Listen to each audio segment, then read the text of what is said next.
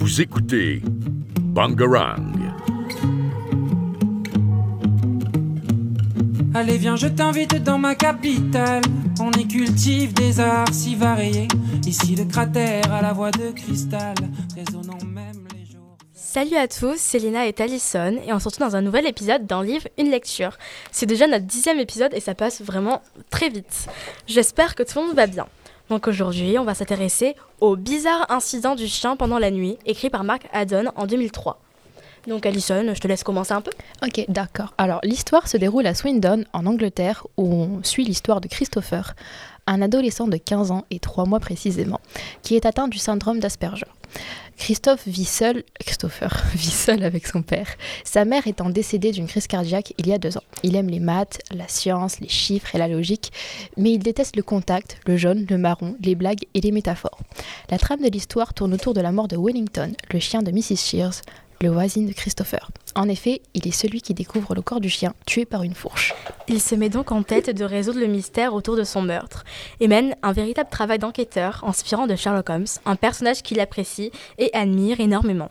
Cependant, tout au long du récit, on s'éloignera progressivement de cette histoire de meurtre pour se concentrer sur Christopher lui-même et les péripéties de sa vie. De plus, on se mettra à sa place en voyant sa manière de penser et de percevoir le monde autour de lui.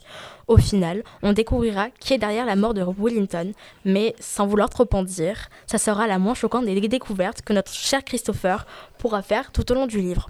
Donc, est-ce que je commence à dire mon avis ou tu préfères le commencer Non, je préfère vas-y, le tu dire? peux commencer. Ok. Donc moi, perso, j'ai vraiment aimé ce roman qui a été une charmante découverte de notre spécialité NLCE. C'est un livre très facile à lire et surtout accessible à tous, que ce soit enfant ou adulte. On est plongé dans la tête d'un enfant autiste de 15 ans, Christopher, un personnage complexe et touchant qu'on finit par comprendre. On est facilement épris par sa psychologie, sa façon de penser et d'agir, et surtout son apport avec l'autre. C'est ça vraiment qui fait toute la richesse du personnage. Cependant, l'histoire est remplie de rebondissements. En effet, on pense que euh, le désir de trouver, on pense que celle-ci, excusez-moi, que celle-ci est uniquement une histoire basique et typique du roman policier, avec le désir de trouver le meurtrier de la personne assassinée et en revanche du chien. Pourtant, on finit par comprendre que la recherche obsessive de Christopher à propos du meurtrier de ce chien n'est pas finalement le centre de l'histoire. Elle devient vraiment une recherche et une quête de soi et de ses racines, la détermination d'atteindre ses objectifs malgré tous les obstacles. C'est vraiment le symbole fort de ce roman, car malgré nos différences, nous, êtres humains, sommes capables de tout, de franchir nos limites, les obstacles, de comprendre l'autre et bien d'autres aspects. En tout cas, ce roman nous fait un véritable rencontre avec la différence, avec un grand D. Et toi, euh, qu'est-ce qu'on a pensé de tout ça? Alors personnellement, j'ai vraiment apprécié cette lecture, bien qu'au début j'ai eu du mal à accrocher à l'histoire et au personnage de Christopher. Mais plus on avance dans le récit, plus il devient attachant. Voilà. Oui. Euh, j'ai trouvé, euh, j'ai trouvé son histoire très intéressante, honnêtement, et euh, très, très touchante. Vraiment. Euh, son point de vue qui diffère radicalement du nôtre nous permet vraiment de percevoir les choses différemment et de parfois remettre en question ces choses. Euh, ce que j'ai apprécié, c'est aussi le format du livre. Il y a beaucoup d'illustrations de la part du narrateur, euh, les numéros des chapitres sont en nombre premier, il y a beaucoup d'éléments surlignés ou mis en gras. Et je trouve que ce sont vraiment tous ces éléments qui rendent ce livre euh, unique et agréable à lire. Euh, de plus, les plot twists sont surprenants et jamais on s'y attend. Voilà.